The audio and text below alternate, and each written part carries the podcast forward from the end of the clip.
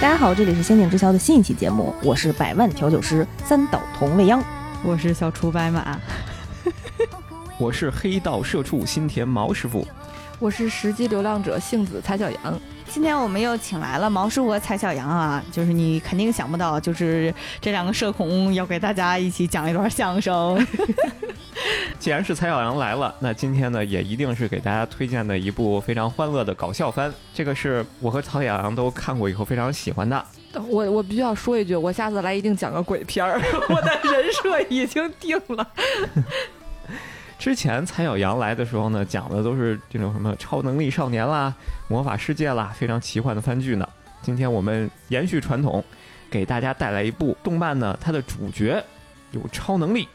这个男主呢，他驰骋在名利欲望横流的繁华都市的夜晚的街道上，游走于道德和法律的边缘，从事着出生入死、凶险万分的工作，战斗在与国家地下组织和黑道斗争的第一线。这是如龙，对不对？非常想看了。他常常在想，也许从事这个职业的第一天开始，成立家庭、拥有孩子这些可能和想法就已经被丢到垃圾桶里去了。但是造化弄人，谁想到他却被迫和一个拥有超能力，并且不是自己亲生的、经常惹是生非的学渣女儿组建了虚假的家庭，期间产生了无数令人捧腹大笑的剧情。这个描述怎么这么熟悉呢？没错，我们今天要介绍的这部剧集呢，就是由人气动漫改编的，简直是超级好看的《超能力女儿》。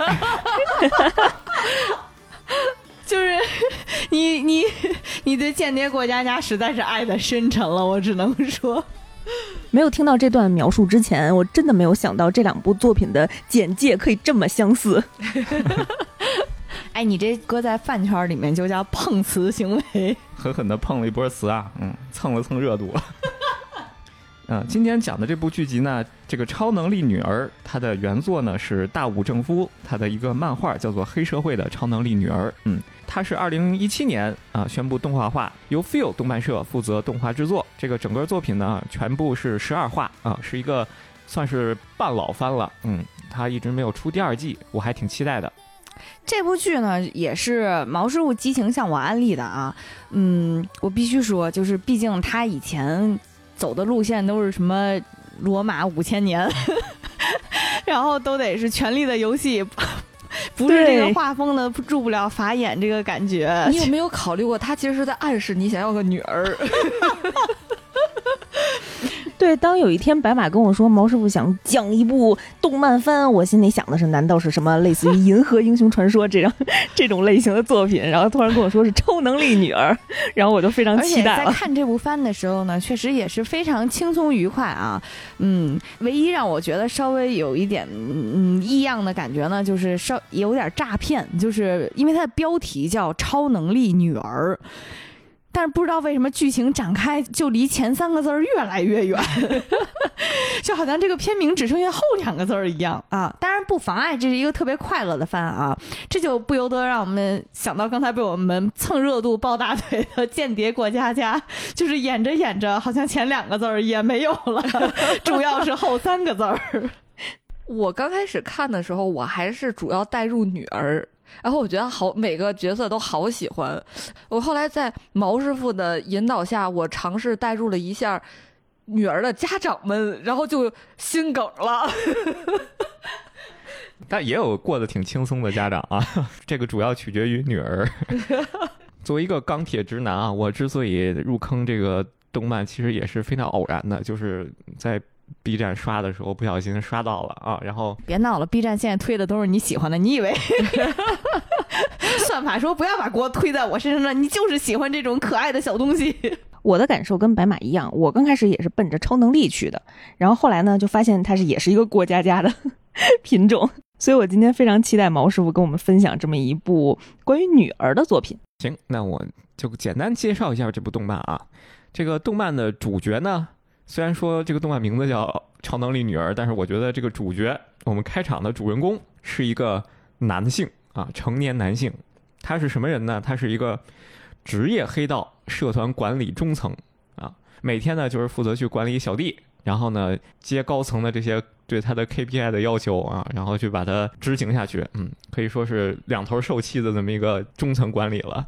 这个黑道也不好混呢，感觉就是。而且我感觉他还不太属于那种战斗戏，他是主要是靠头脑入伙的，对不对？我记得是。对，他是一个手无缚鸡之力的黑道。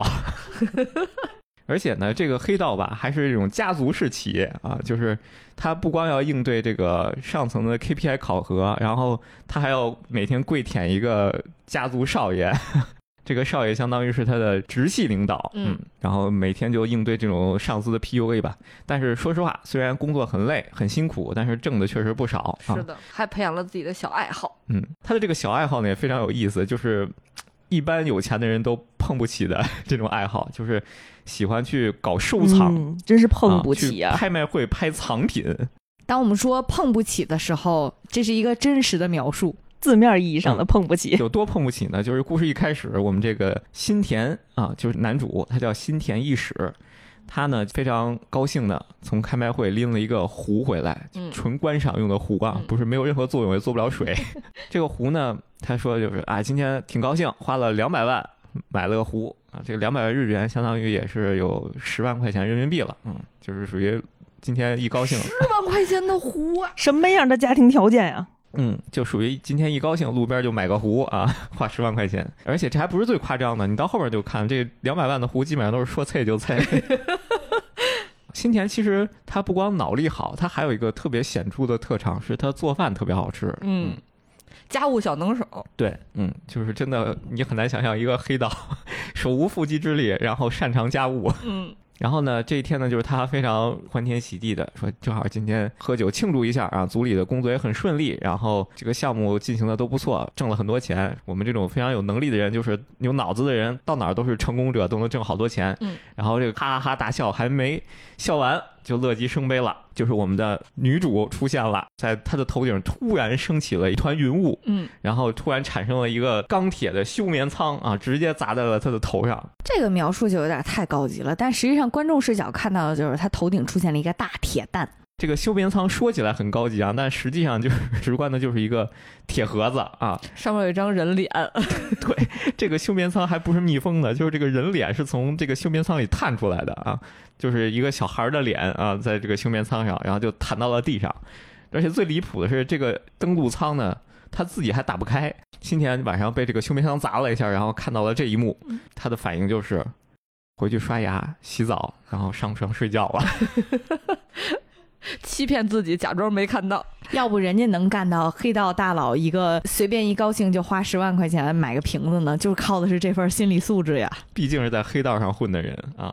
画面一转，到了第二天，我们的新田美美的睡了一觉，醒来了，然后自己做个早餐，刷个牙，洗个澡，穿上衣服，把他的早餐拿到客厅，然后定睛往客厅的地上一看，又看到了这个休眠舱。嗯，他说啊，果然还在这里。这个果然就出现的不合逻辑，这个果然。就是他觉得应该是一个梦，非常的淡定了。然后这个在里面困了一宿的我们这个女主呢，她叫楚，嗯，她就跟新田说：“麻烦你，哎，那边看了别看了 啊，帮我把这个休眠舱给打开吧。”然后新田说：“怎么打开呢？”楚就说呢：“你就按一下我这个我休眠舱后的红色的一个球，嗯你摁一下它就开了。”然后新年就非常不耐烦的用一只脚把他的休眠舱踹翻过去，啊，然后一脚踹在那个红色的球上，那个球就弹开了。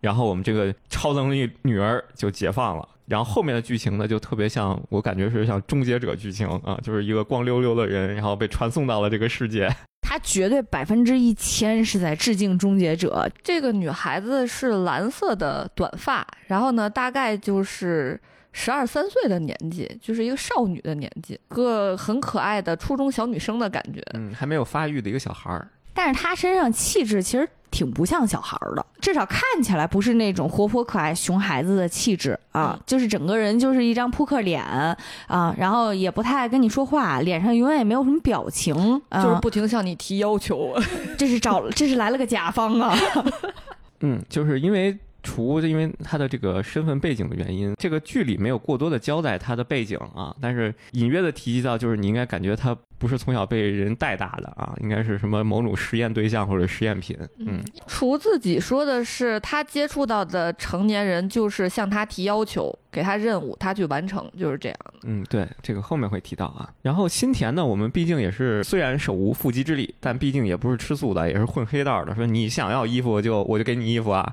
啊，你掂量掂量自己，你是哪根葱啊？然后呢，我们这个厨就一瞟眼看见他一柜子的这个陈列着的壶，然后就随手拉起了一排，然后一松手，咵啦，这个一排的壶全碎了。我感觉新田的命根子都要碎了。新田的命根子都要碎了，理儿是这个理儿，话听起来多少有一些奇怪了。在新田忍住了这个命根子的剧痛的时候呢，也妥协了，说啊，给别别别菜了，我给你拿衣服啊，就给他穿上了个衣服。然后厨就说啊，我有衣服了，我饿了，我要吃饭。嗯，那新田说想吃饭就给你做饭啊。这就是黑道大佬的素质，就要的是一个能屈能伸。嗯嗯，然后这个厨子就真的不拿自己当外人啊，打开电视啊，说这个我想看这个这个节目我稀罕。间谍邦德应该是，啊 可能每个超能力女儿都爱看电视吧。做了饭了，然后看着电视，就是待的挺舒服的。然后新田就抱怨了一句，说说你看你这样，然后还把我的瓶子都弄碎了，怎么办？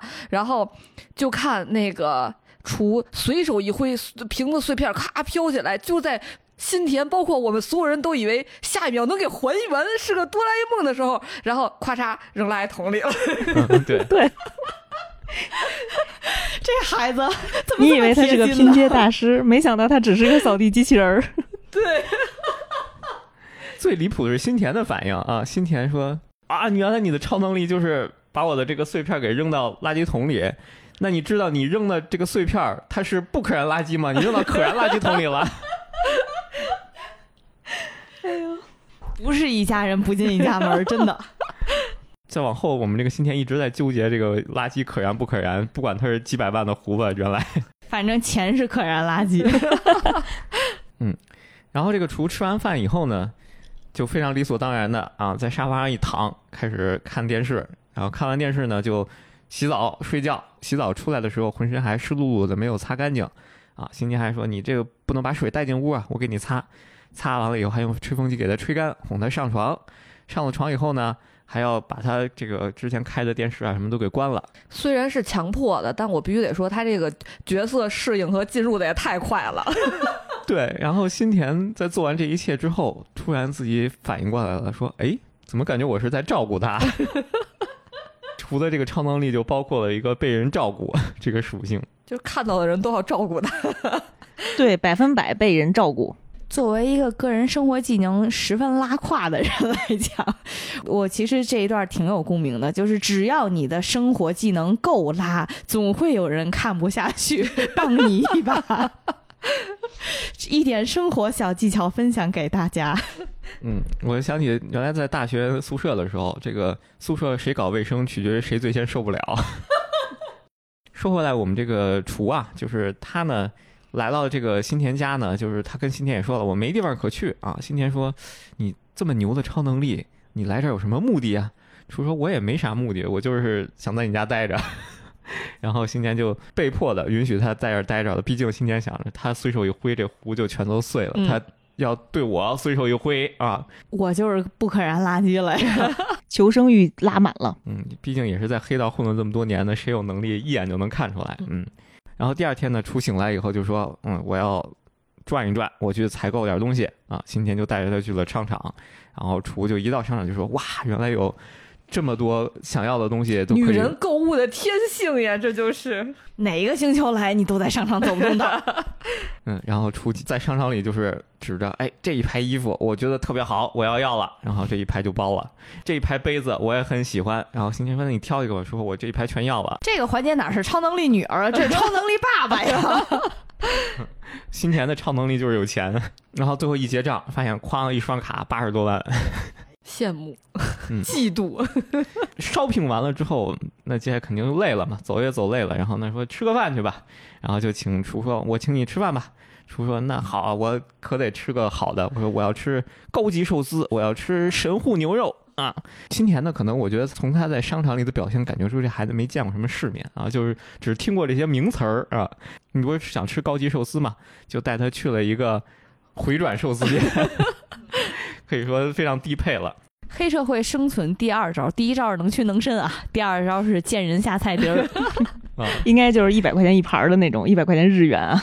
啊，对对对，对，然后在寿司店里，厨确实是没见过什么世面，然后就点菜，然后问说：“哎，我一直想吃那个带鱼子的寿司，为啥转不到我这儿呢？”然后新田说：“你转不到你就点呗。”嗯然后厨就疯狂的一直在点这个带鱼子的寿司，来一个鱼子寿司，来一个鱼子寿司，来一个鱼子寿司，就这样，就发现了他真爱的食物就是鱼子。对，在这个寿司店里，其实你就能看出来，厨其实确实在他长这么大没见过这种东西啊。嗯他就是听说我说啊，不愧是高级的牛肉啊，一吃这个寿司啊，不愧是高级的寿司啊，嗯这个吃的就口感都不一样。然后这一吃，哇，这个鱼子好吃，不愧是高级的鱼子。实际上，这个寿司店的这个鱼子可能它不是那种黑色的熏鱼子啊嗯，它是就普通的那个鲑鱼，鱼对，三嗯文鱼子或者飞鱼子。自此，小厨可能觉着高级的寿司都是能带转自己转圈儿的。然后就这样呢，新田在这种半被强迫的状态下，跟这个超能力女儿结成了一个家庭。嗯，但是这个剧情听起来他完全没有被强迫呀，他适应的非常好呀。不得不说角色转换的非常的快了啊，连他们隔壁的邻居都知道了，然后说啊，说新田给他的女儿在商店里一出手就是八十多万。但是厨呢，在家里待待时间长了，他就腻了。有一天呢，他就跟新田说：“我想上学啊。”嗯，啊，新田就说：“你上学的话，你这到处乱用超能力，不会引起骚动吗？你就跟我要约法三章啊。首先，第一条就是你不能用超能力，嗯啊，第二条你还是不能用超能力。”厨说：“那行，我就答应你。”然后呢，新田就给他安排入学了。入学当天呢，班主任就是介绍这个新同学进来嘛，嗯啊，然后班主任就说：“我们来欢迎一下这个刚入学的新田厨同学。”然后呢，新田同学，你介绍一下你自己吧。然后厨没有任何反应，因为他其实不知道自己叫新新田。同学一看，我靠，这个来者不善呀，这一听就不是个善茬儿。老师就把厨安排到了坐在了后面，然后厨呢，这上课就是基本对睡觉睡觉啊，嗯一睡睡一天。我感觉他就是这样充电了。但是他为什么想上学呢？如果是这样的话，他是觉得学校的桌子椅子比较好睡吗？啊，就是有一天除看这个电视啊，看到有学校啊，这个有好多同龄人在这个学校里面，他就跟新年说：“我也想上学。他去之前不知道学校是干嘛的，”对他其实不知道学校是干嘛的，所以到了学校就睡觉。他不知道学校讲的他都听不懂。然后我们这个初同学呢，他旁边坐了一个同桌，啊，这个同桌呢也是个女孩子。这个女孩子呢，就是属于那种比较优秀的学生，嗯，她眼睁睁的看着厨从早上睡到中午吃饭，中午吃饭的时候实在看不下去了，说你这饭点不能错过呀。然后就把厨给推醒了，说：“哎，嗯厨同学该吃饭了。然后厨流着哈喇子说：“啊，吃饭了。”就醒了。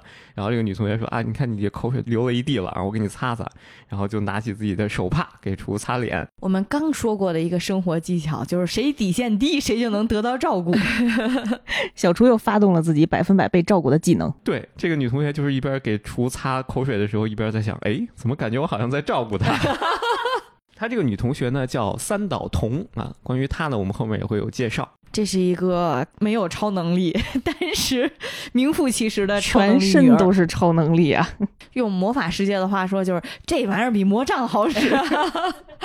对，三岛瞳其实就是一个别人家的孩子啊。对，觉得我看三岛瞳，他就想到那个《百变小樱》里边那个芝士，就是特别文静，然后又很可爱，然后就是成绩特别好、乖乖女的那种形象。有点像哆啦 A 梦里的静香。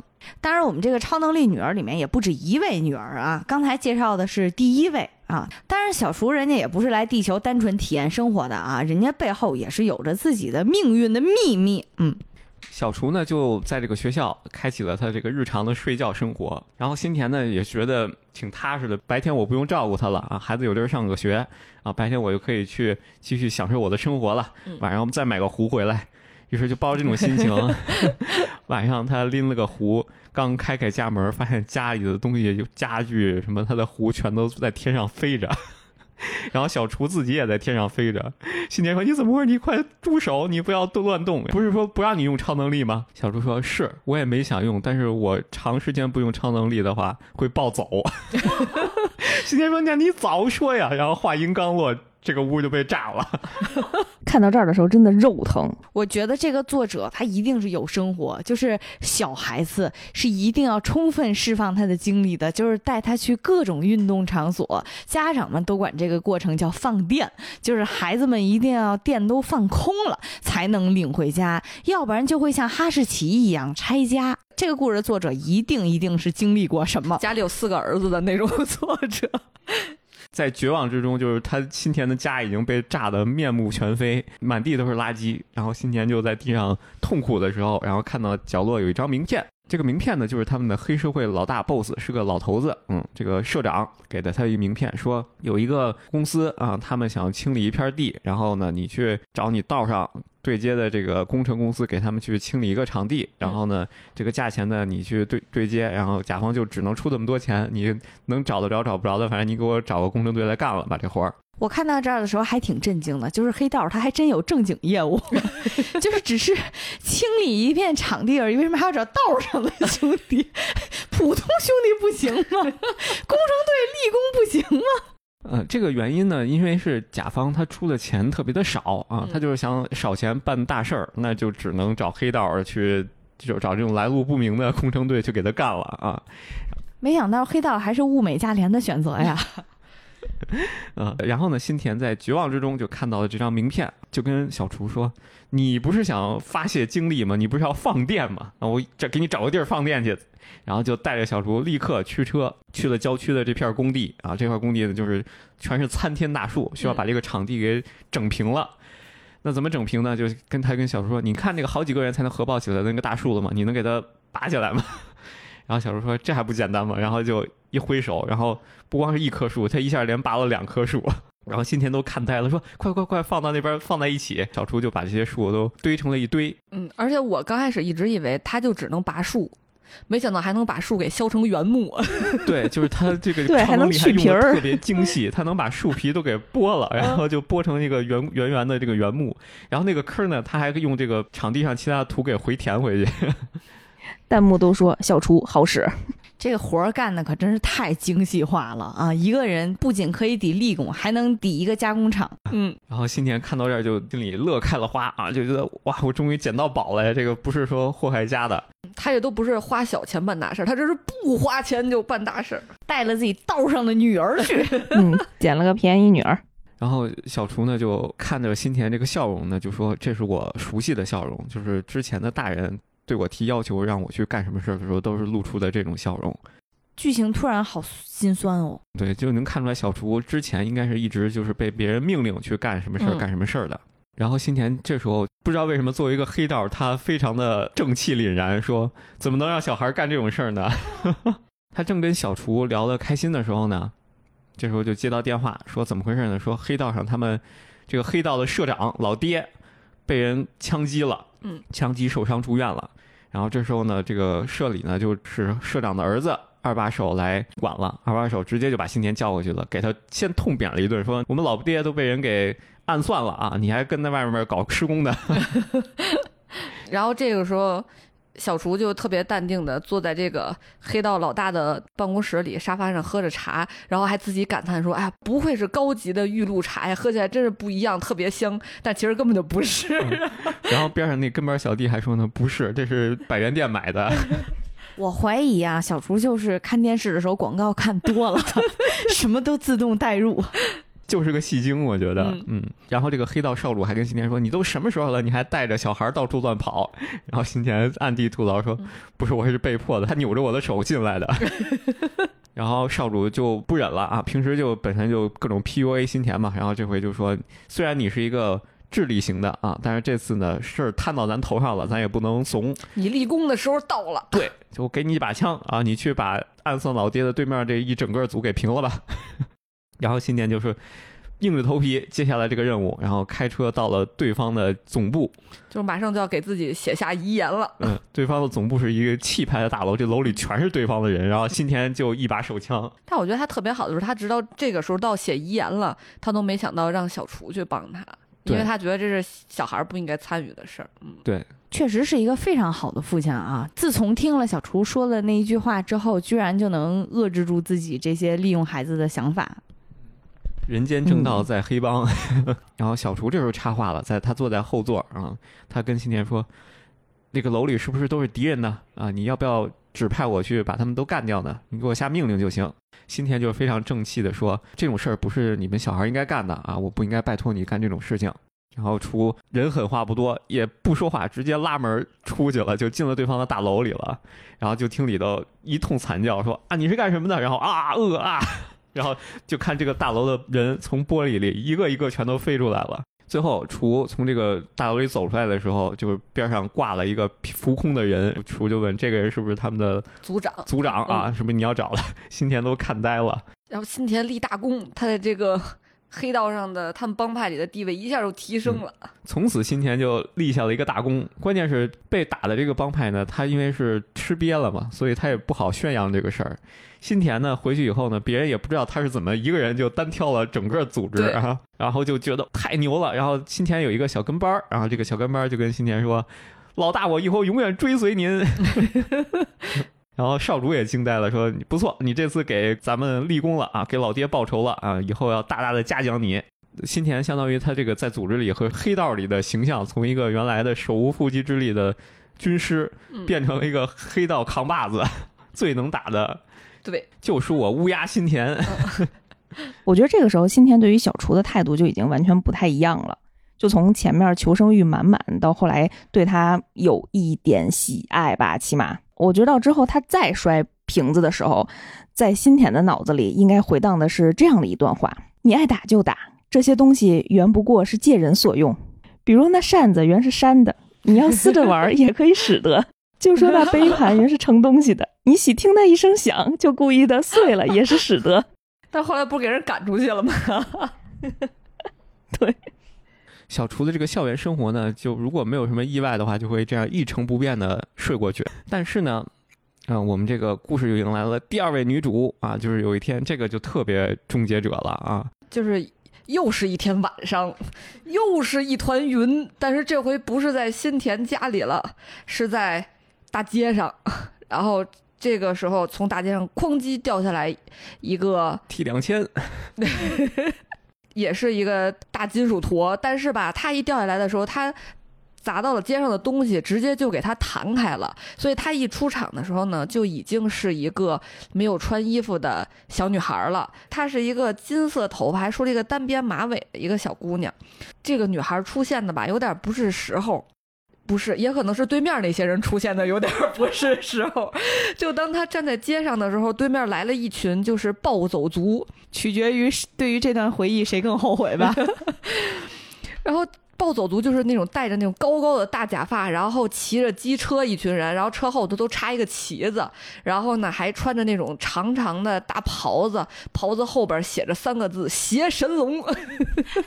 这个日本的暴走族其实就是黑道版的葬爱家族吧，杀马特的原型啊，这是。然后暴走族看前面有一个小孩挡着他们，就说：“哎，你小孩你躲开，怎么着？”然后这个小姑娘她超能力啊，于是瞬间。就给这些人团灭了。团灭之后，第二天街上就出现了一个青春靓丽的小姑娘，穿着一个长长的战袍，战袍后面写着“邪神龙”。就是你打就打吧，你还扒人衣服，超能力不走空。这个打架还是要收集装备的。然后这个女孩呢，她叫杏子，她是被派来找小厨的。然后她就一直在到处找，一想，哎呀，去哪儿找呢？我怎么才能找到小厨呢？然后这时候呢，新田那边也听说了，毕竟就是黑道上的消息嘛。听说特别厉害的暴走族一晚上就给团灭了，还是一个小姑娘干的。新田就说：“哎，这个听着怎么那么熟悉？画风很眼熟啊。”然后新田就想说：“我是不是得找找这姑娘？说要不然容易出事儿啊，万一团灭到我家了呢，是吧？” 然后这时候他走进一个拉面店，拉面店的门一开，正中间坐着邪神龙。但是呢，杏子这个小姑娘在这吃面，吃完面之后，她可能来了之后，她也不知道这个地儿需要是给钱的，她也没有钱，主要就是她正要跟人家干起来的时候，然后新田赶紧就帮她付钱了，然后她的跟班还说，咱为什么要给她付钱呢？就是新田就找了一个借口，但是内心就说，哎呀，我怎么能跟你说这个超能力特别厉害的事儿呢？然后就在这个新田和杏子这个交集的过程中啊，然后新田就听到杏子说哪能去找到厨呢？然后新天就感觉说这两个超能力的人碰到一起，这个局面就非常难控制了。然后但是呢，杏子呢又一下不见了，于是他就发动他黑道上的人脉，到处去找这个杏子在哪儿。然后杏子这时候正从便利店里半偷半抢吧，弄了一堆吃的，正在河边正吃呢，一边吃一边还在琢磨这个找小厨的事儿。然后有一个流浪汉大叔就给他们送去了这个消息，说在河边呢。然后新田呢就带着小厨过去了。然后杏子一看见就说：“我是要和你一战，然后我就把你带回去。”然后新田就怕说两个人要站起来，这不得天崩地裂呀？我们这世界要不就毁灭了，可不得。于是他就想到了一个游戏，说你们俩就靠这个游戏决胜负，就叫转脸游戏，就是你们互相使用超能力，把对方的脸往一边转，然后另一个人就使用超能力绷住自己的脸不转，然后看谁能赢。我总觉得这个比拼用我们人话说就是互相抽大腿巴子。上一个这么惊艳我的双人互殴的游戏，还是鱿鱼游戏里面的那个拍画片抽大嘴巴子呢？然后杏子呢就使出了全身的洪荒之力，然后把这个小厨的脸弄得一褶一褶一褶，然后特别搞笑。然后就看那个杏子发出的是嗯的声音，然后厨发出的是啦啦啦啦的声音，然后新天发出的是哈哈哈哈哈的模型笑声。就是你如果看跳伞的话，很多人跳伞的那个表情就是那样，就被脸被风吹的都变形了啊。但是结果呢，这个杏子吧能力还是不够强，他不管怎么弄，小厨的脸都不会转。但是轮到小厨转杏子的时候，小厨就是把手伸出来，然后手指头轻轻一转，然后就看这个整个画面的风啊，然后包括那个连河里的水都飞出去了。啊，然后杏子直接那个脖子嘎一声就扭过去了，然后下一秒就是杏子捂着脖子在地上滚来滚去。当时我看这段的时候，就回忆起了《十万个冷笑话》里面的哪吒，在跟他父亲嬉哦 嬉笑怒骂、互相互动的时候，只不过想爱抚一下他爸，然后就把他爸连滚三圈的拍到了墙上。然后杏子呢还是诶输得起，就说哎我输了，那我就走了，我就不带你回去了。然后新田呢就说。就是你走之前，你们俩可以回家玩一会儿，就把他们俩带回家，俩人就打游戏，特别开心，就感觉这种小姑娘之间的那种互动，还其实还让人看着觉得挺温暖的。所以新田这个行为就是老父亲行为，我觉得。新田就跟捡上瘾了一样，就是照顾一个不够，必须得照顾俩。然后呢，在这个小厨和杏子非常欢乐的在客厅玩的时候呢，就是新田还非常贴心的把他们俩换下来的脏衣服扔到洗衣机里给洗了。然后杏子玩了一天，非常开心，还非常不舍，但是呢，还是和小厨告别了，说：“嗯，我就走了啊，说再见。”然后就走了。走了之后来到天台，说：“好，现在我要启动我这个红色圆球的传送器了。”这个红色圆球就是小厨刚来的时候，新田用脚踹的那个红色圆球。嗯，然后他拿出了红色圆球，一捏，从里面流出了一股水，坏了，嗯还带着洗衣粉味儿呢。给人家洗坏了。我就说你这个高科技都已经弄到时空传送转移的状态了，居然不防水。也没准是不防洗衣粉。然后杏子呢，回不去了，但是呢，他觉得好像又回到小厨那边呢，也不太好。于是他从此就开启了他的流浪和抢劫的生活吧，可以说是。然后杏子流浪的时候呢，就真的是想方设法的搞吃的，然后就是从这个店偷到那个店，从那个店抢到这个店，然后遭到了大家各种的围追堵截，就是从一个店的人出来追他，到六个店一块儿包抄的追他。然后有一天，他又被店里的人在追的时候，就是眼看就要被人抓住了。然后这时候突然出现了一个大叔，这个大叔是谁呢？就是刚才说到的，就是给新田他们提供线索的一个流浪汉大叔，叫康叔。然后这康叔吧，就是他也是个流浪汉。他上次是为生计所迫吧，因为如果给黑道提供线索呢，就会得到一笔钱嘛。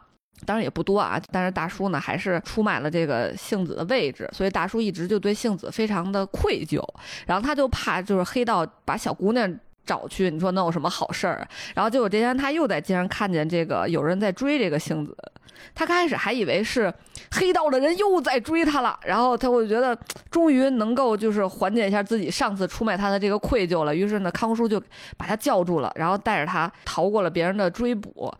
康叔就跟他说：“说流浪啊，不是你这样流浪的，就是咱们流浪呢，得学会怎么赚钱。”你这样叫抢劫。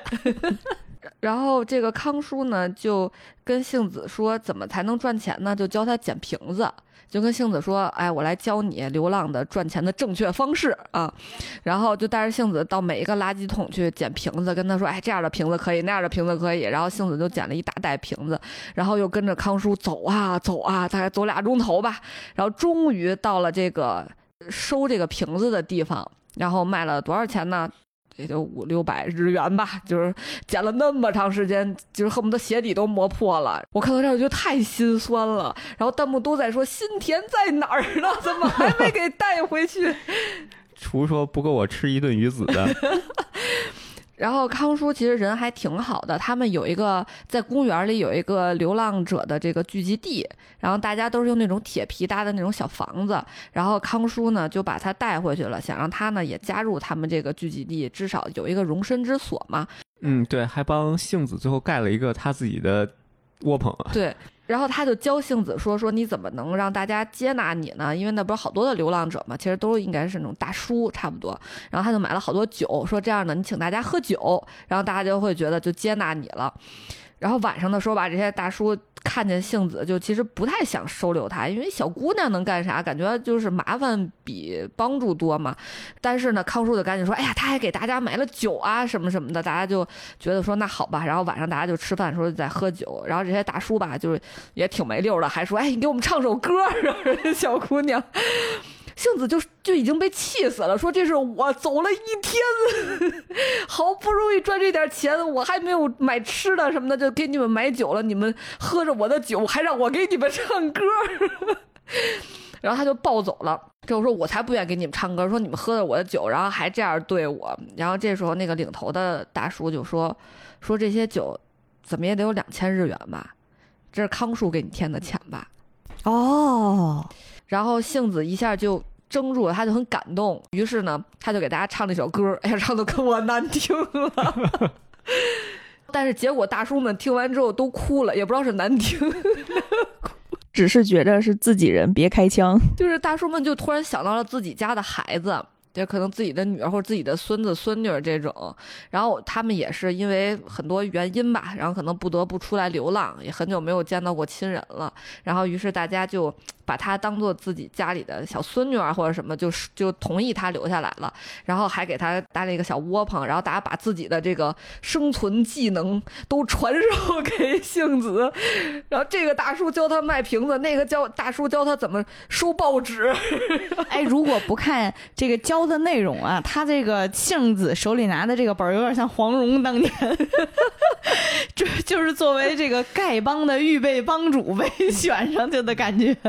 然后杏子呢，等于呢就是有一个容身的地方了，然后也学会怎么挣钱了。虽然日子有点苦吧，但是毕竟他没一来就买八十五万的衣服，吃着鱼子，所以也挺满足的。就每天一天一亮就穿着他那个邪神龙，然后背着个袋子满大街捡瓶子，然后去卖了钱回来买泡面吃。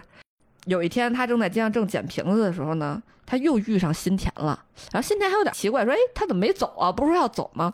然后还看他捡瓶子，新田就掏出钱包来，哎呀，真是这个新田这个照顾人的这个 又上来了，就掏出来递给他几万块钱，看他这样现在好像生活的不太好的样子，说我也不问你，然后你就拿着这个钱能过得稍微好一点儿。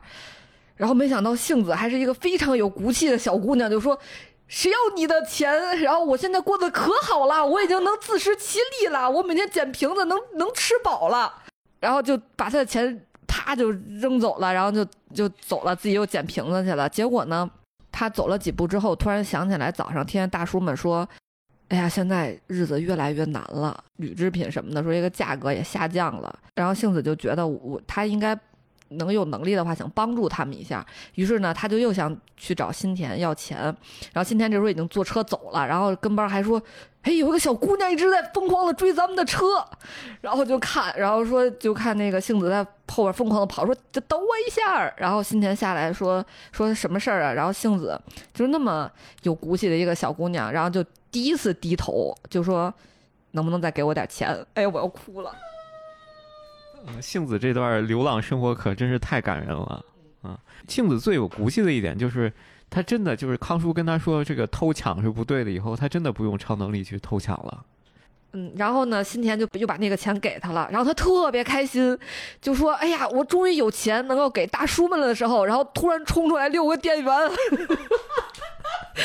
说终于逮着你了，说你偷我们抢我们的东西呢。”然后杏子说：“我有，我现在有钱了，我可以付你们钱。”然后一算，还还给他六百五吧，就。然后杏子特别难过，还跟康叔说说，哎呀，我好不容易有钱了，然后就钱又没了。康叔还安慰他说说，哎，不管怎么样，把账还清了嘛，然后以后你就不是偷鸡摸狗抢劫的那个人了。他在丐帮这一段简直就是人性改造啊，就是太上了个少管所的感觉。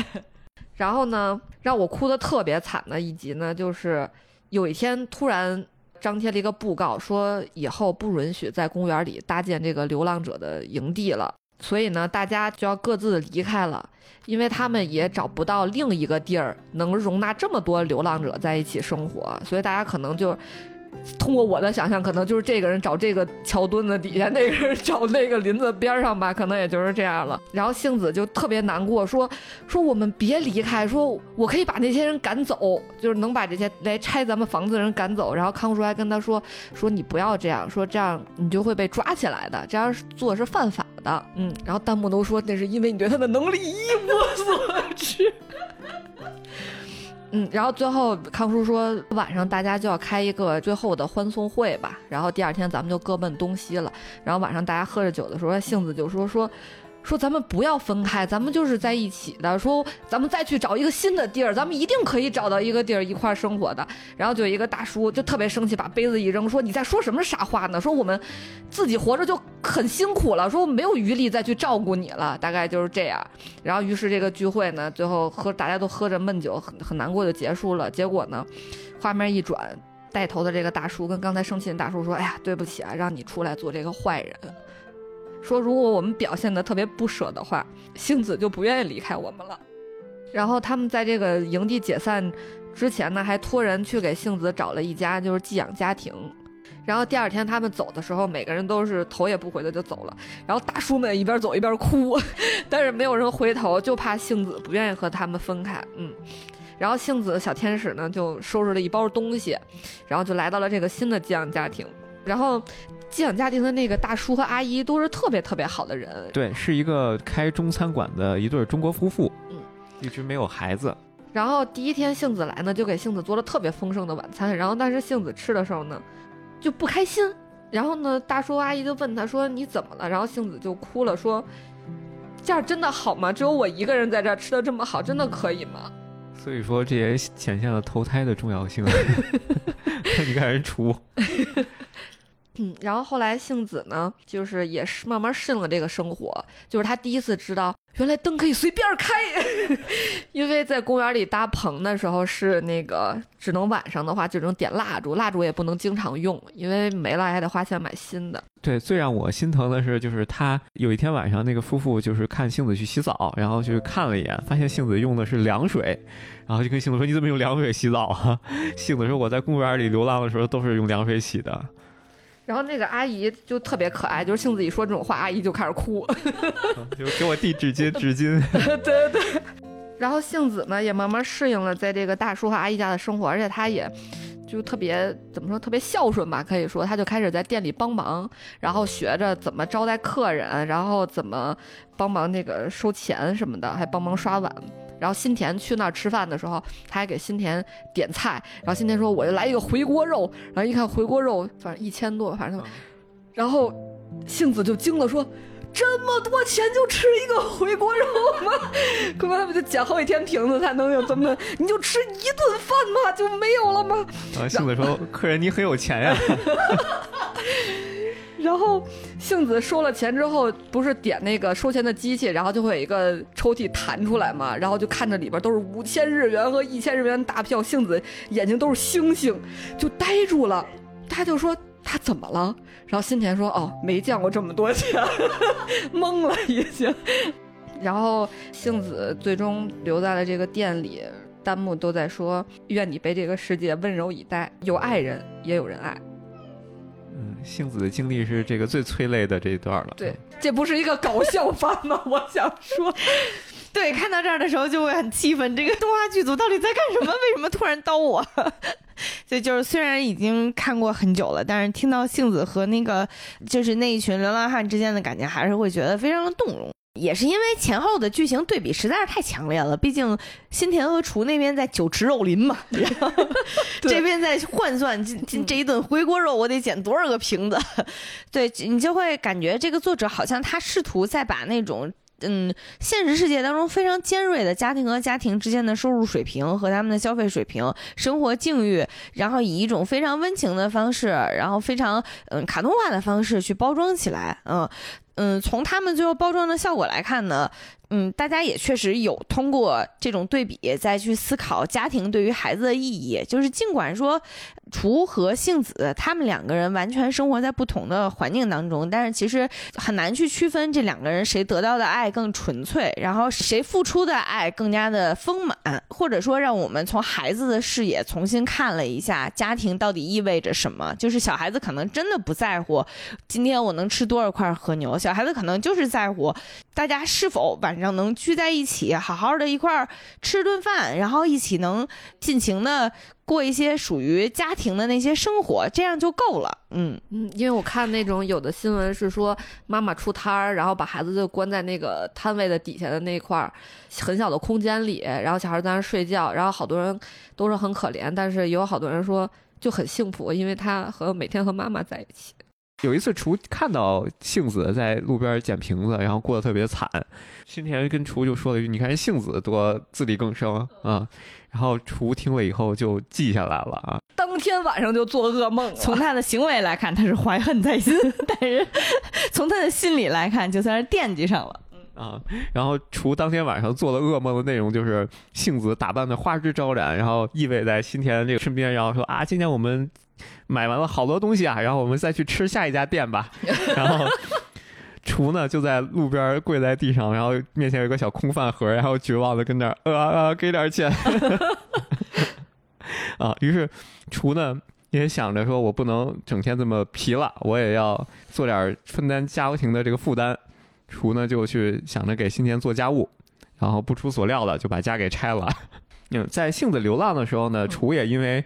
拆家，曾经一度被新田赶出家门过啊，跟杏子生活在一块住了一段时间。对，然后厨真的是完全被照顾型，因为杏子每天苦哈哈在外面捡瓶子，然后回来发现自己存的那些好吃的全让厨给吃了。厨还说：“哎，还有吗？”然后厨一边吃着好吃的，还一边打着游戏机。啊，对，然后打游戏机呢，晚上没光了，然后厨还点上蜡烛。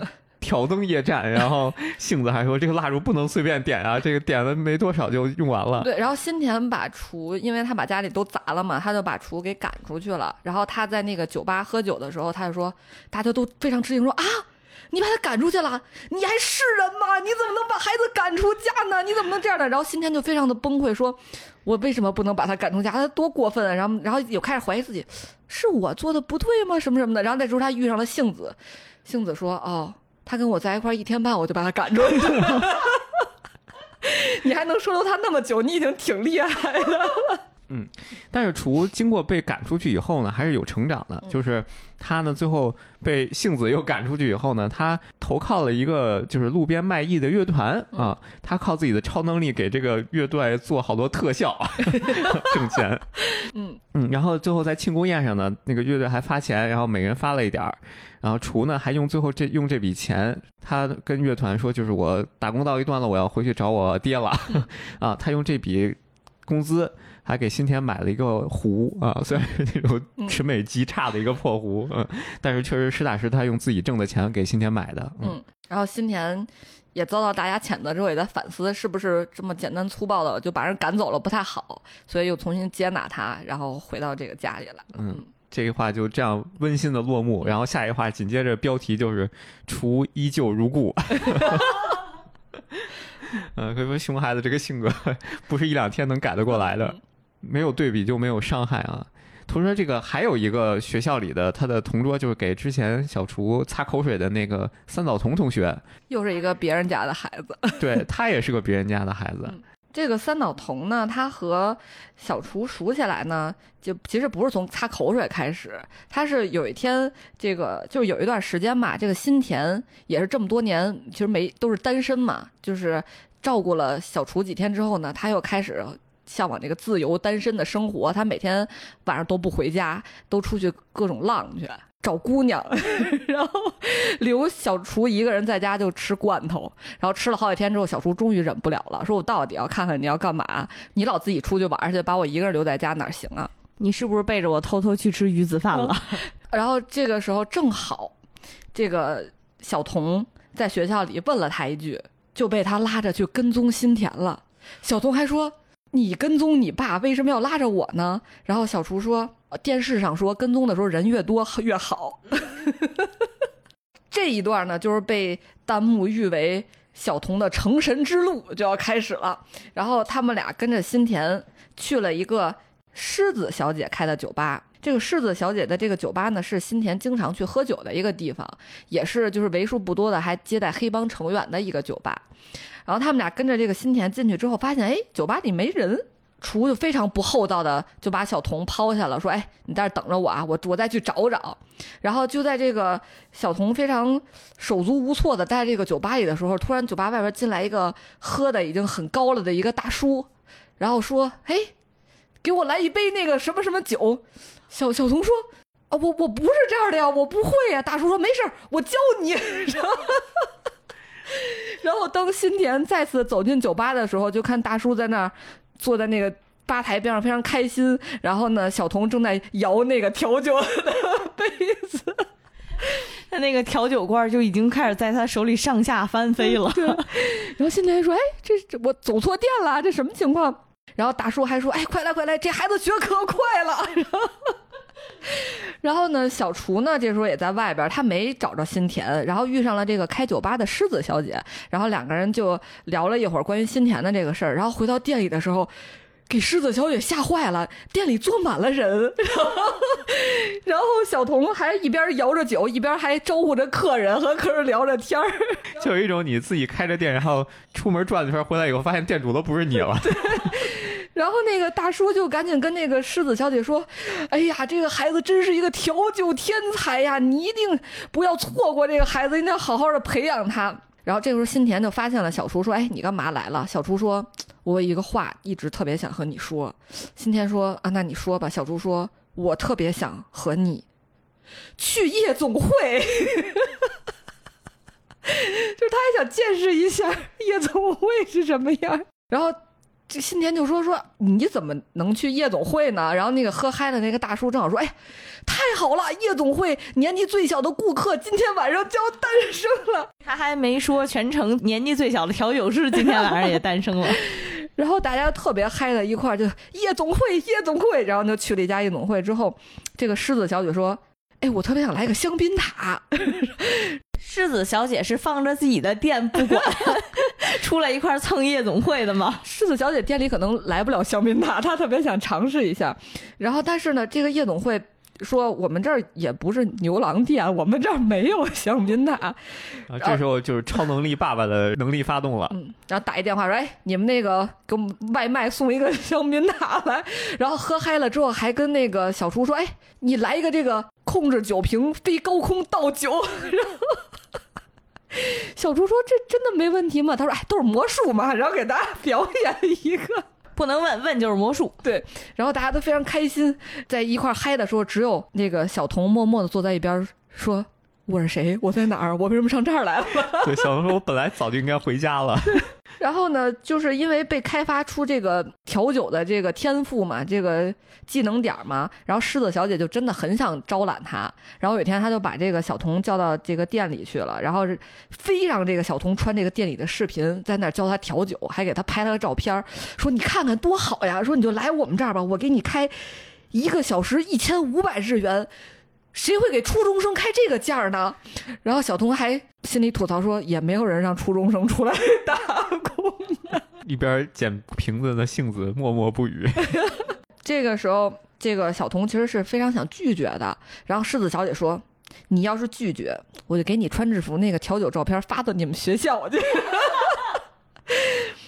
然后，但是没想到，哎，但是我们小童学霸就不一样，留一手，点开手机录音，就是刚才狮子说那个，是我是我非得让你穿的，你就穿一下吧。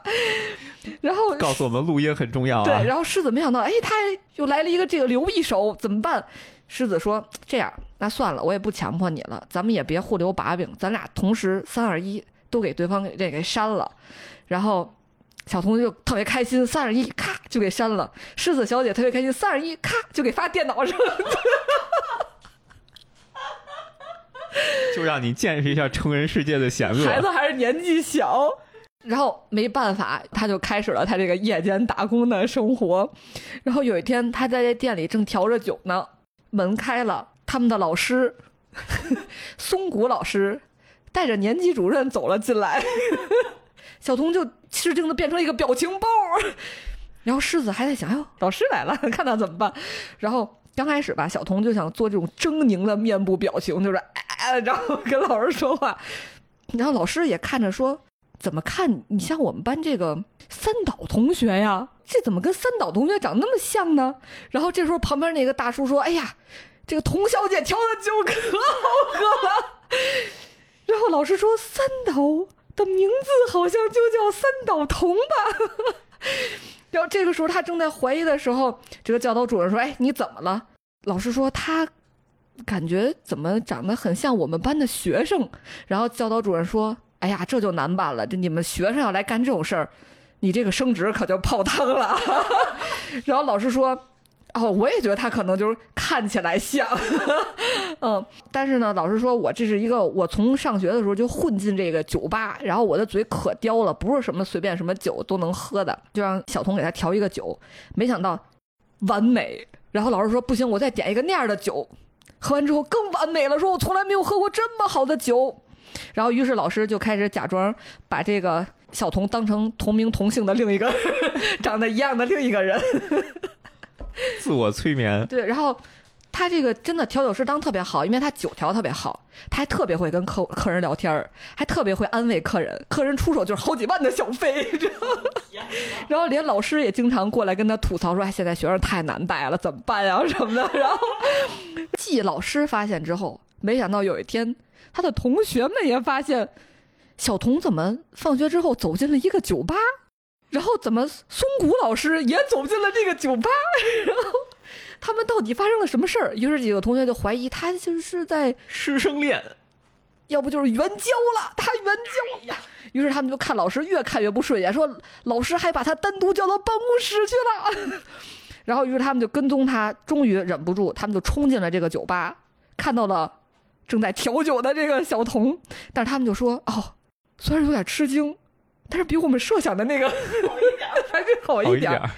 但是小童这个时候又被惊成了表情包，然后之后还想假装愣说自己不是，跟他们说，嗯，未成年人不能来酒吧。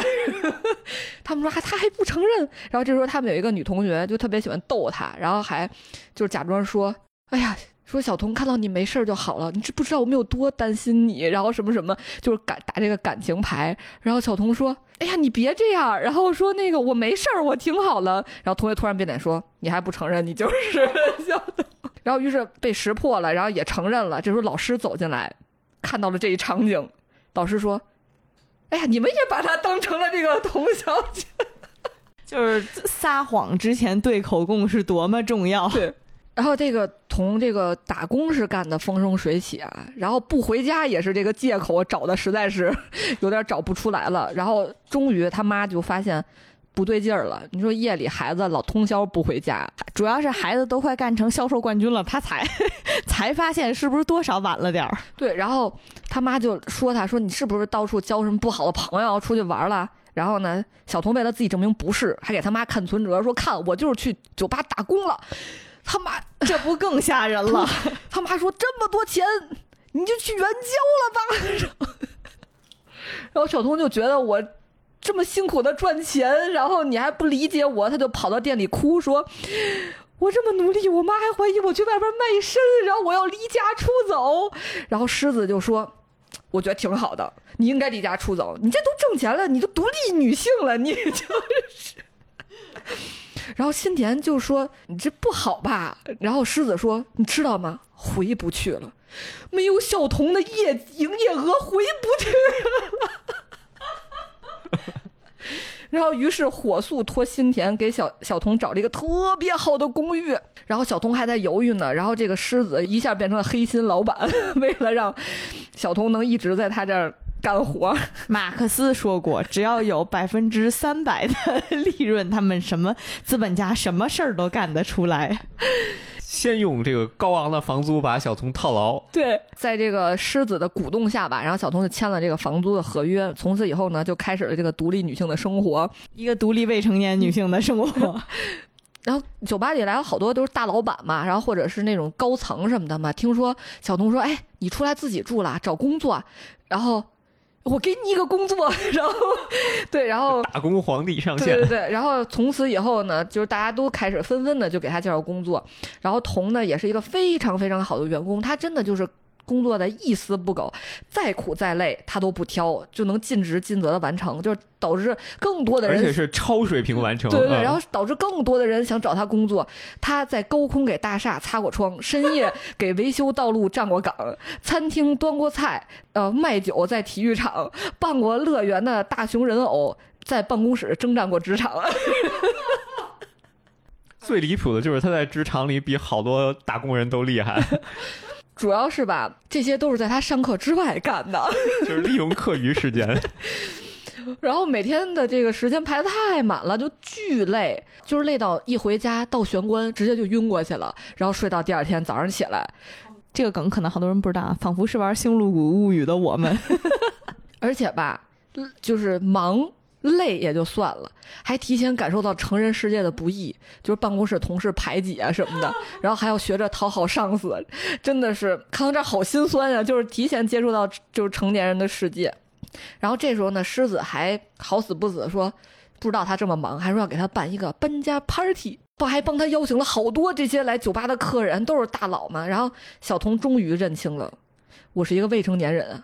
我为什么要这么辛苦的赚钱啊？然后成年人世界原来是这样的，我还是个孩子呀！我当初只不过就是想跟着厨跟踪一下新天而已啊。于是他就想怎么办呢？对，我要找我妈妈，然后妈妈一定看不惯这些，她一定就能给我这派对搅黄了，给我带回家。然后派对上的时候呢，就是妈妈就来了，然后刚开始这个狮子小姐特别崩溃，说完了，我这个最优秀的员工要没有了。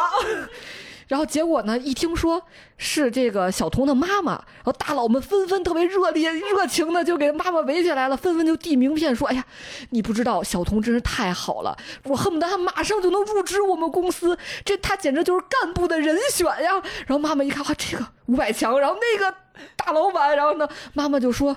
啊，就有他都有这种人脉了，一般人都达不到这种人脉。小童就看着妈妈说：“妈妈加油，你一定能把这个搅黄了给我带回家。”然后在小童非常期盼的目光中，妈妈就说：“哎呀，孩子这么有出息，真是太欣慰了，孩子就托付给你们了。”然后妈妈还跟小童说：“哎呀，没想到太吃惊了，你能有这样的人脉，然后你自己走的路，还有这种行动力。”妈妈也没有什么理由能阻止你了。你已经是个独立女性了，对，你就自己自由的生活下去。然后弹幕都在说这是人生巅峰了，就真人生赢家。嗯，他妈就快说苟富贵无相忘了。就是童在这个大佬眼里能力强啊，确实是非常牛。就是我感觉童的超能力，他就是职场精英啊。他的能力有多强呢？他有一次碰见了杏子啊，那会儿杏子还在路边捡破烂呢。然后呢？彤就说：“你得找这个方法呀。”于是就给他带到那个后街那儿去，找另一个店的一个大叔说：“哎，我记得你们店里有好多瓶子，你能都给这姑娘？” 然后一瞬间就帮杏子完成了一天的这个 KPI。然后杏子特别激动，热情的邀请小童：“你一定要来我们家，我一定要感谢你。”然后小童虽然下班挺累的，但也不好意思拒绝，就跟着去了。然后去了窝棚，对，没想到看到一个这样的窝棚，然后他都惊了。然后还有大叔说：“哎呀，杏子带朋友来了。”然后杏子就吃惊的说：“我头一次有一的一个朋友请到屋里去，给他开了一个最贵的泡面。”然后说这是几百日元才能买这么一个，杏子就不好意思说哦，他的时薪是一千，啊，太心酸了。然后于是他们俩就认识了，然后成为了比较好的朋友。嗯，啊，然后小童呢和杏子和小厨等于他们三个人就都认识了嘛。然后他们三个人有一个特别好笑的故事，就是还是在杏子流浪的时候啊，因为杏子不是收留过小厨几天嘛，小厨天天在那打游戏机，说打游戏特别开心。然后杏子吧就觉得我也想打游戏，就好心酸，好可怜。他就说，但是他自己有点温饱还没解决，我就想去打游戏了，是不是不太好呀？但是他还真的很想尝试一下，怎么办呢？他有一天突然从大叔们得到了一张报价单，就是听说有一个流浪汉叫吉田，他专门收旧电器。然后呢，他收旧电器之后，比如说你能捡着电视给他，就能卖好多钱，他就能买游戏了。所以他就叫那个他的好朋友小童和厨一起来帮他找旧电视。然后最离谱的是他们在哪儿找的？就是在河边的草地里翻，对，这哪能找得着找啊找就找不到嘛。然后于是呢，那个小童先看不下去了，说：“哎呀，我我我去别地儿给你找找。”然后其实是因为小童他们家刚换了一个电视，有一个旧电视，于是他就想把这旧电视拿来。但是他妈给包特好，然后他还特意把那个包装拿出来，假装像废品一样扔在路边儿，想等着杏子来捡，没想到被当成乱扔垃圾的给带走了。另一边呢，小厨呢也看他找这么半天，说你为什么一定要找着这个电视呢？干脆他就走了，他找新田去要钱，说我想买个电视。就花钱买个新电视，然后卖废品。对然后新田说咱家有电视啊，他说那我就要一个电视。哦，那行吧。新田真是当场就会掏钱呐，然后他就来到了商场，买了一台电视。电视怎么能运去卖那儿呢？他就打了个车，然后运到那儿卖电视。然后流浪汉那个吉田都崩溃了，都惊了，说为什么拿着一个新电视卖给我？这什么情况？还是打车来的？啊，然后 就是属于听着都想心梗的程度。哎，我觉得高低，但凡除稍微动一丁点儿心眼儿，他都能想到给家里换一新电视，把这旧电视拿过去，真是一丁点儿心眼儿都不带动的。然后这时候司机来说：“哎，你好，车费五千九百八。”小厨说：“我没钱呀。”流浪汉说：“哦，那我给你交车钱吧，这电视就给我了。”哦，小厨说：“哎，也可以。”然后就在这个，每一个环节都透着心梗呀。然后就在这个以为这个找电视大作战就要失败的时候。嗯，还是这个靠谱的这个小童推着他们家那个旧电视来了，还抱着一纸盒子，可能跟人解释清楚了吧，又运来了。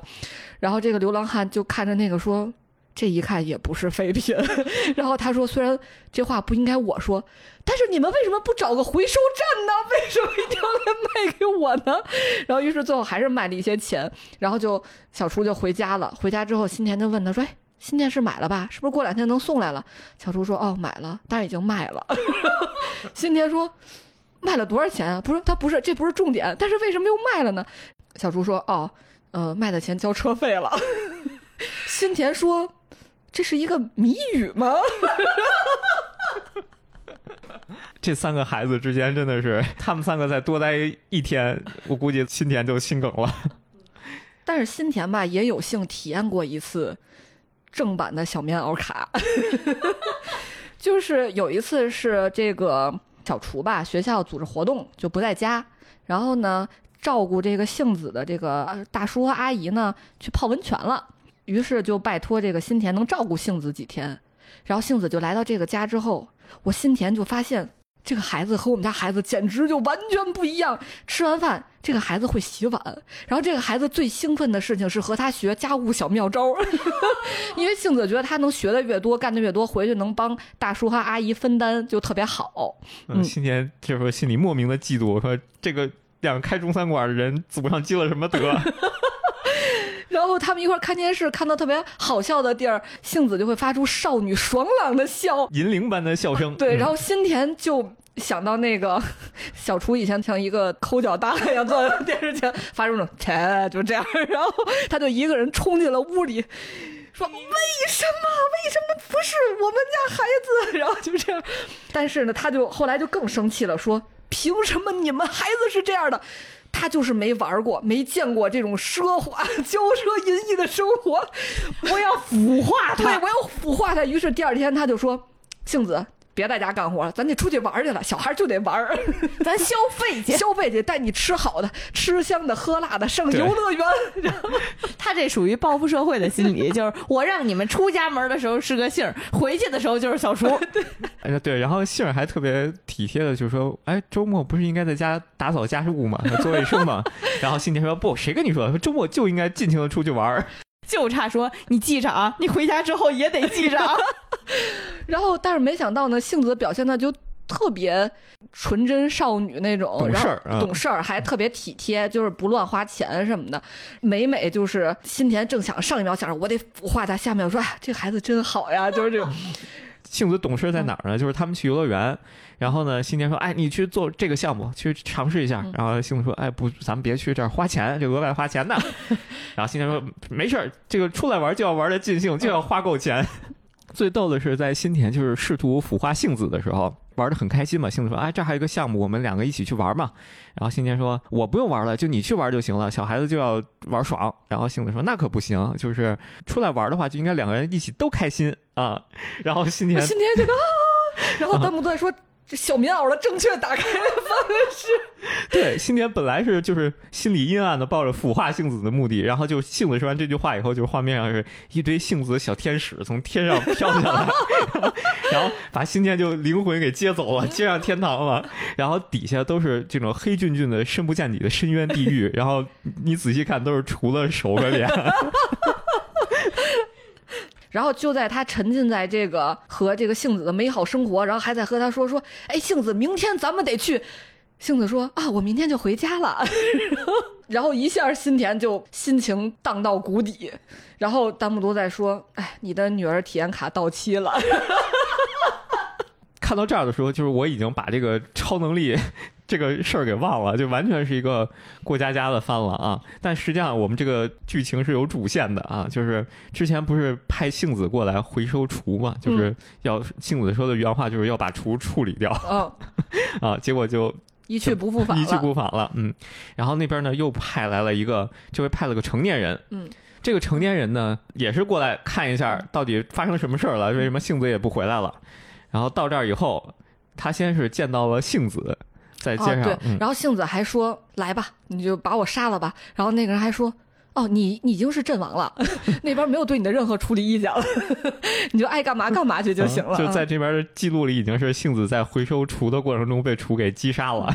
然后他特别逗的是，那边派他来其实是来观察一下厨，因为厨的能力不是特别强嘛。然后他们就说，但凡厨有一点点暴力倾向。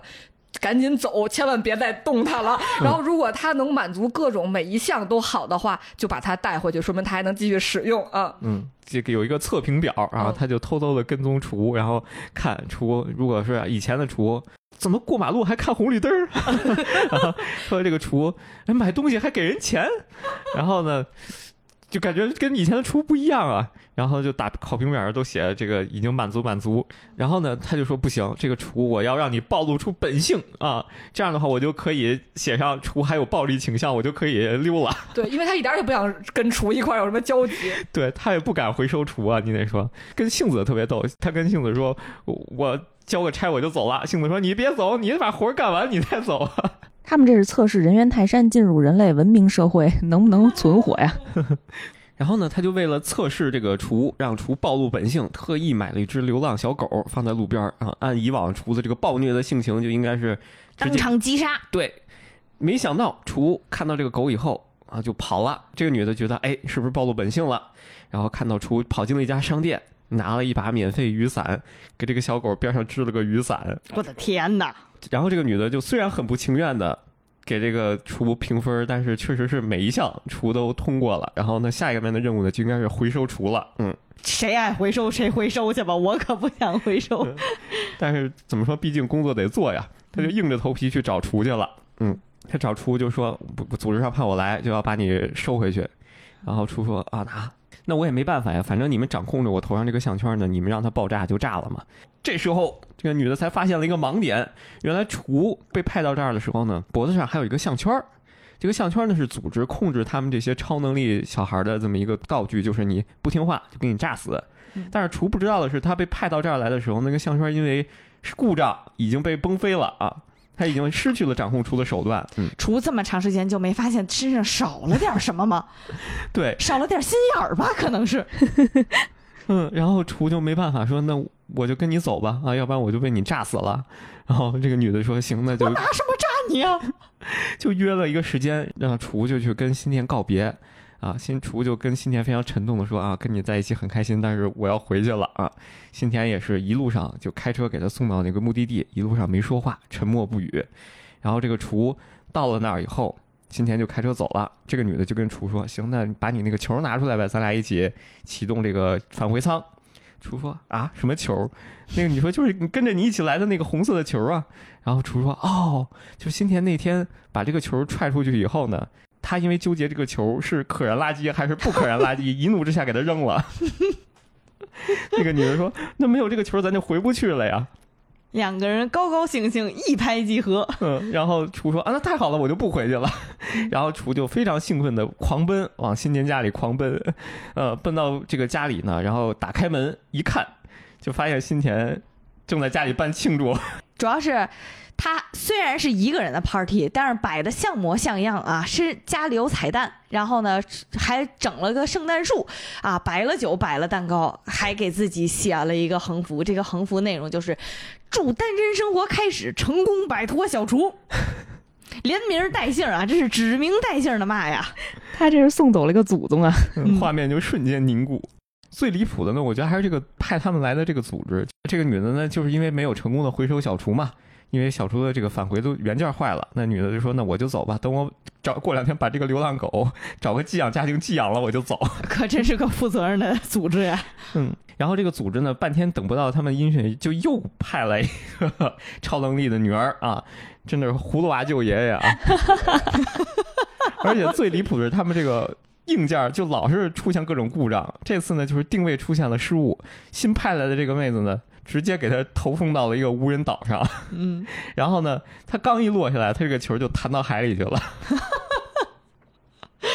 就说他们这个真的是有多不靠谱，这个设备。就不做的过多的展开了吧。就是这个妹子在经过了鲁滨逊般的漂流之后呢，终于漂洋过海，先到了中国，然后又漂洋过海到了日本，才想才要去见到这个厨，嗯，这个我一直以为会。再展开第二季来介绍他们后续的生活，对，应该是第二季的内容了啊。嗯，但是好像五年过去了，呃，也没有更新。其实非常期待它能更新第二季了，我觉得还是挺有意思的。我其实看这个剧的时候，除了嗯内容上觉得特别爆笑，然后偶尔尤其是在杏子那条线还会觉得非常感动之外啊，还有一个特别。怎么说呢？就是让我发现自己的一个思维盲区的一件事情吧。就是因为你知道，看这个剧的时候，由于这三个女儿对比实在是太明显了，就你很难不产生那种“我的天哪，如果是我，我好想要一个杏子这样的女儿般的感情”。这三个女儿之间的差距有多离谱呢？就是弹幕有一个特别多赞的啊，就是说“穷养杏”，就是你家里穷就养杏。啊，富养厨，家里有钱就养厨，烧得起就养厨。对，然后最离谱的第三个是童养你，想要童。对，就是因为对比过于明显，所以大家都或多或少的，咱不说拉踩吧，就是也会有一些，哎呀，我觉得这个特别想，就是如果家里摊上小厨，真是倒了大霉了，就好想换个女儿之类的啊。但是突然间有一天，我去看弹幕还是去看影评的时候，看到一句话，就是大家很多时候都会说，不能拉踩孩子，不能比较孩子，不能说你看谁谁谁家的孩子，但是真的摊到你自己身上的时候，你其实也是会产生这种情绪啊。那个评论其实也在分享，比如说咱们直观看起来的话，你看到的童是一个能给你养家糊口的这么一个打工皇帝，然后你看到的厨是一个生活不能自理，然后到处添堵的小孩儿。但其实你要对比的是他们起始的状态。对于小厨自己来讲，他刚开始来的时候就是一个。话都说不利落，然后跟人没有任何互动，但是在最后一集的时候，他已经能去给路边的小狗打上一把伞，就变成一个这么温暖的小姑娘。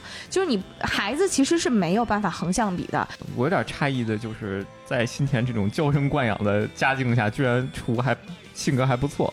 啊，对，小厨一直能保持一个特别良好的性格，就是对身边的人都很好。这其实对于他个人来讲已经非常不错了，就是这么一个溺爱和纵容的环境，然后自己这么一个乖张的性格，嗯，然后最后他变成了一个。还不错的孩子，其实已经非常不容易了。所以，如果真的代入一下，就是因为你没有办法保证自己生出来的孩子是什么样，就是因为孩子的性格其实真的千差万别。就是我们说，如果哎呀，完了，我真的是到了上了岁数了，我现在代入的已经是家长的心情了。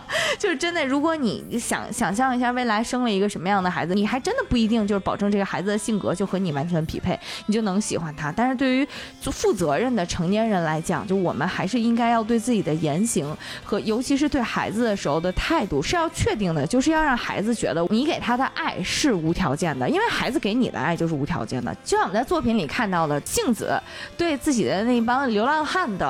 叔叔伯伯们，其实他的心情就是很纯粹的，他根本不考虑所谓的，呃，家庭情况，也根也根本就没有家嘛，就是没有一个像样的家。但是他们在一起就是能产生那样的亲情，就是他们之间的感情是无条件的。所以相应的，其实大人给孩子的感情也应该是无条件、不带比较的，没有所谓的你不怎么样我就不爱你了，也没有怎么样的，如果你更像谁，我会更爱你。嗯，我还挺能理解小厨为什么在这种交涉淫逸的。家庭环境下，然后成长为最后一集表现出来那种善良的态度的，因为其实，啊，他可能对于金钱观没有那么明晰的概念，但是其实新田，就我们从新田的身上能看出来，他其实是一个暖男，嗯，虽然他是这个黑社会工作者，就是比如说他看到杏子流浪的时候，他会把身上所有的现金给到他，他会在自己工作遇到瓶颈的时候，呃，也不会去动用。小厨的这种超能力，对我觉得其实对于孩子的教育最重要的就是言传身教。其实身教我觉得比言传更重要，就是他有的东西是潜移默化的。所以你希望自己的孩子成为小童，或者是成为杏子，或者是成成为最后这种温暖的小厨，你就要先让自己做到这样的人。嗯，还有就是无论如何都要给孩子无条件的爱。嗯嗯，虽然我们都很喜欢杏子啊，但是我觉得如果。呃，有一个厨这样的这个古灵精怪的小孩呢，也还不错啊。希望啊，如果我们真的有一个厨这样的女儿呢，就祝福大家都像新田一样有钱吧。保护好家里的瓶瓶罐罐。嗯，散财童子来一个。其实今天讲的这个超能力女儿呢，里边还有很多有意思的其他的角色和剧情啊，今天就没有办法这个完全的展开了啊。大家有兴趣的话呢。一定去看一看这部剧啊！总共十二话啊，非常的短，真的是入股不亏。嗯，节奏非常轻松明快啊，支持一波！喜欢我们节目的朋友们呢，也一定要记得给我们点一个订阅啊，还有五星好评。那我们下期再见，下期再见。